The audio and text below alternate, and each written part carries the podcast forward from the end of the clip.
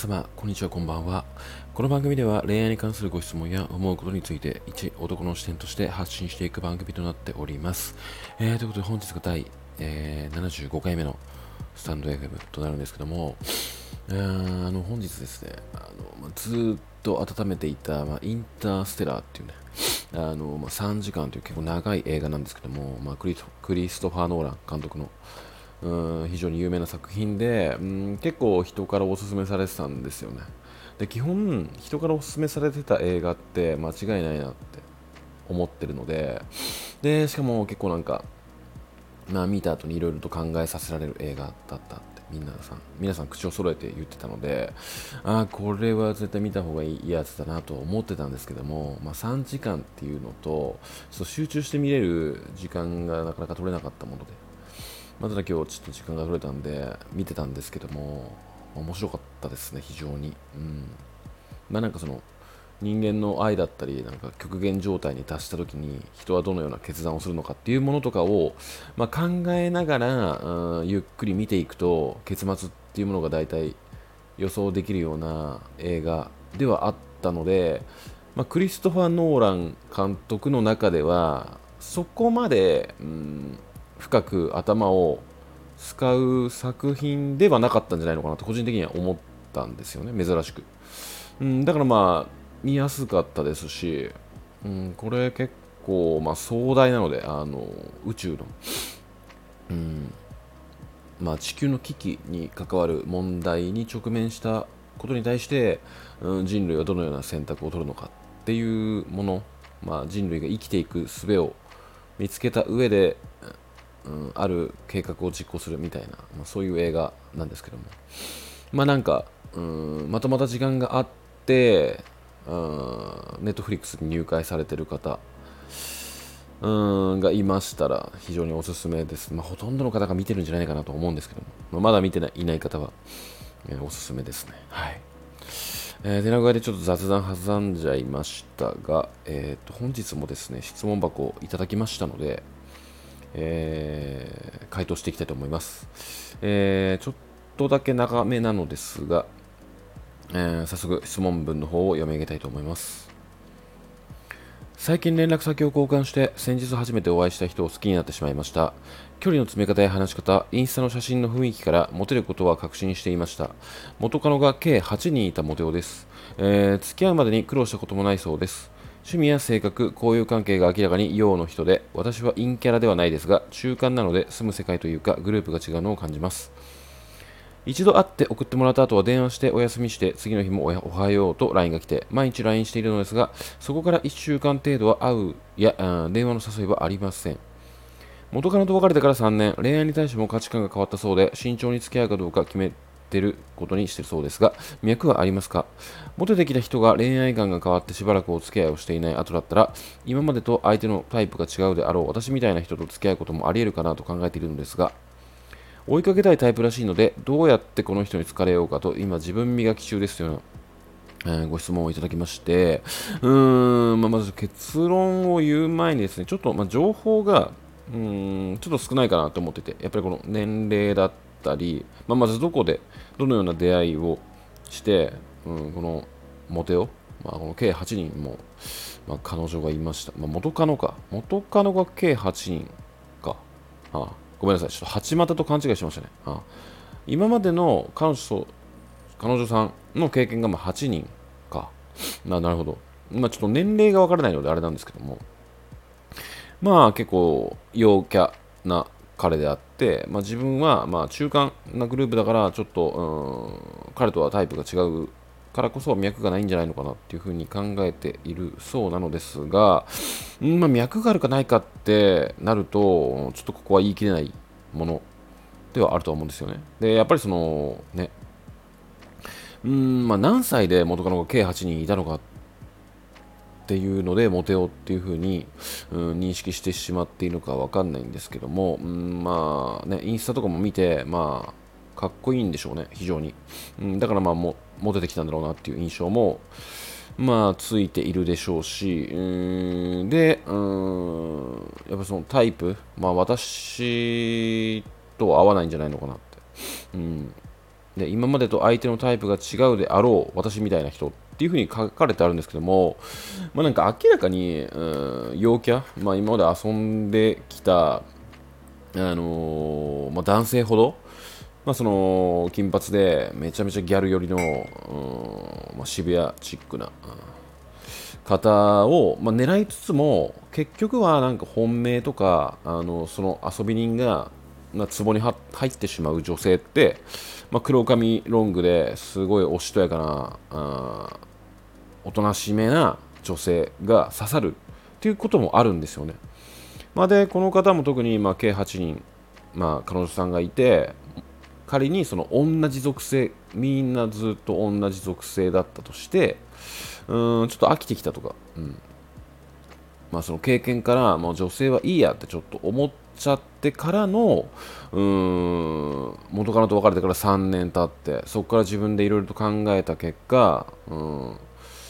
自分に合う女性はこういうぞこの今までちょっとお付き合いした派手めな女性とはちょっと違うんじゃないかなって。ちょっと気づいてうーんまあ中間層である、まあ、あなたと、まあ、連絡先を交換してデートをしてみたっていう流れ。うんだとは思うんですけども、まあ、そのパターンだとしたら全然脈はあるんじゃないかなって思いますし逆にあなたがうんもろ陽キャの方が、うん、逆に脈はないんじゃないのかなって、うん、まあなまあ、なぜならその、まあ、彼の中で、まあ、その量産型っていう立ち位置になっちゃうのかなと思うんですよ。もともと陽キャな人が、まあ、陽キャな人を狙うってことは、うんまあ、その陽キャなる、まあ、同じ属性なんでね。まあ、ただその陽キャのか陽キャの方が、まあ、その中間層だったり、陰の方に向き始めると、うんちょっとその、ね、相手に対する向き合い方も変わってきますし、本気度もちょっと変わるし、今までと違う恋愛ができるからこそ、大切にしてくれるパターンもあるので、うん、まあなんか、その、ちょっとあなたと違うっていう方が、うん、差別化されてるというか、うん、可能性はあるんじゃないのかなとは個人的には思うんですが、ですけども、うん、まあまずこの、まあ、毎日 LINE してて、してたんだけども、急にそこから1週間、うん、会うとか電話の誘いがなくなりましたっていう部分が非常にポイントなんじゃないのかなって思っていて、まあ、こんだけその恋愛に対して、うん、苦労したこともない女性も、まあ、不自然とね、寄ってくるっていうものなんですよね、その男性は。まあ、要は競合というか、まあ、競争率が高い、非常に高いっていうものなので、うーん、ちょっとあの、まあ、だらだらと、うん、毎日 LINE とかしていた段階で、うん、他の女性が現れてしまって、うーん、あなたよりもそのだその女性に今、目がいってしまっている期間の1週間なんじゃないのかなって個人的には思っちゃいまして、まあ、あともう一つが、その元カノえー、と別れてから3年間ですよ。その空白の間、彼はどのような、うん、恋愛というか、なんか言うても元カノっていう風に位置づけてないだけで3年間女性と遊び歩いていたとしたら、まあ、特に何も成長していない可能性もありますし、うーん、まあ、なんかその慎重に付き合うかどうか決めるっていうのも嘘っぱちなんじゃないのかなって個人的には思うんですよね。まあ、ただ、えー、一度デートして送ってもらって、うん、で電話してお休みからのおはようっていうまあ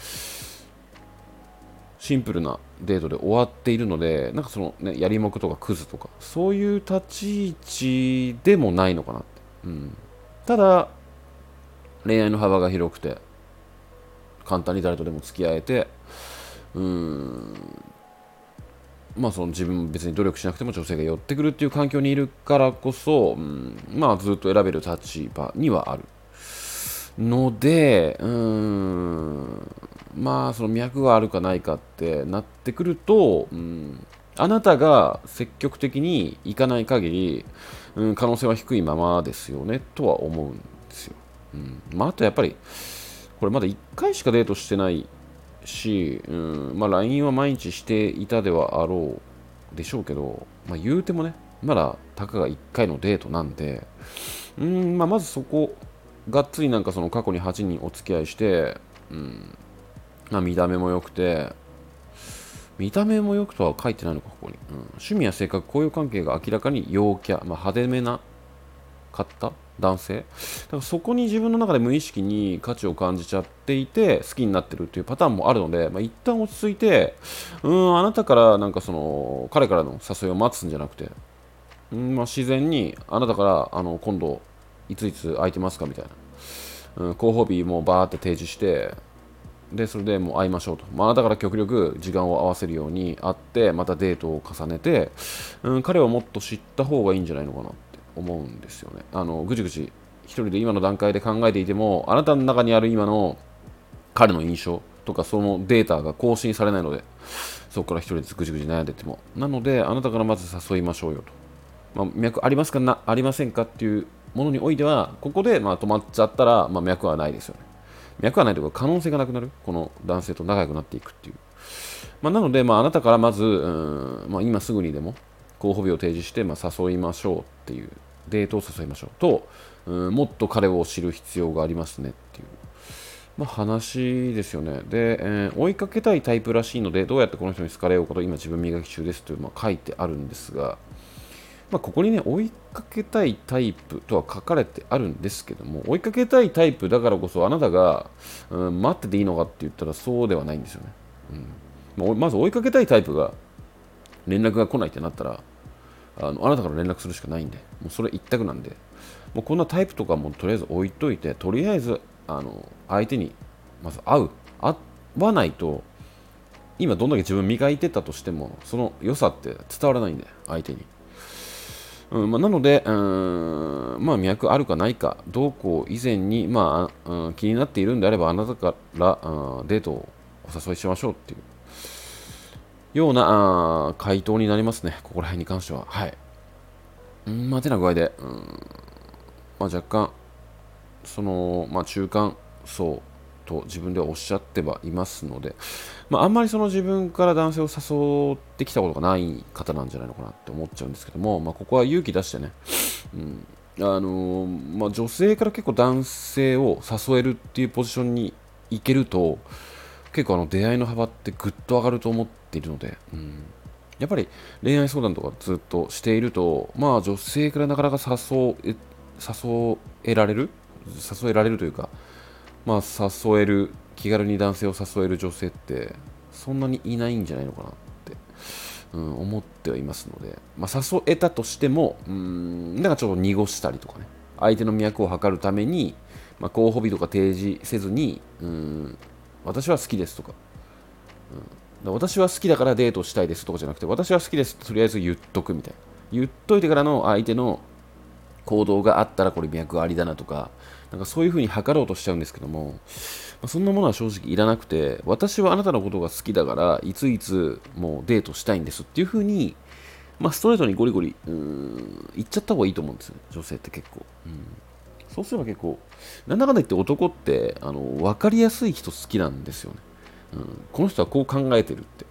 あのだからまあ察してとかそういうのはいらないとは言ってるんですけども、うん、考えさせる人ってね、うん、やっぱりめんどくさいって思っちゃうんですよね、男って。なので、あのストレートに、うん、お誘いしましょうっていうお話ですね。はい。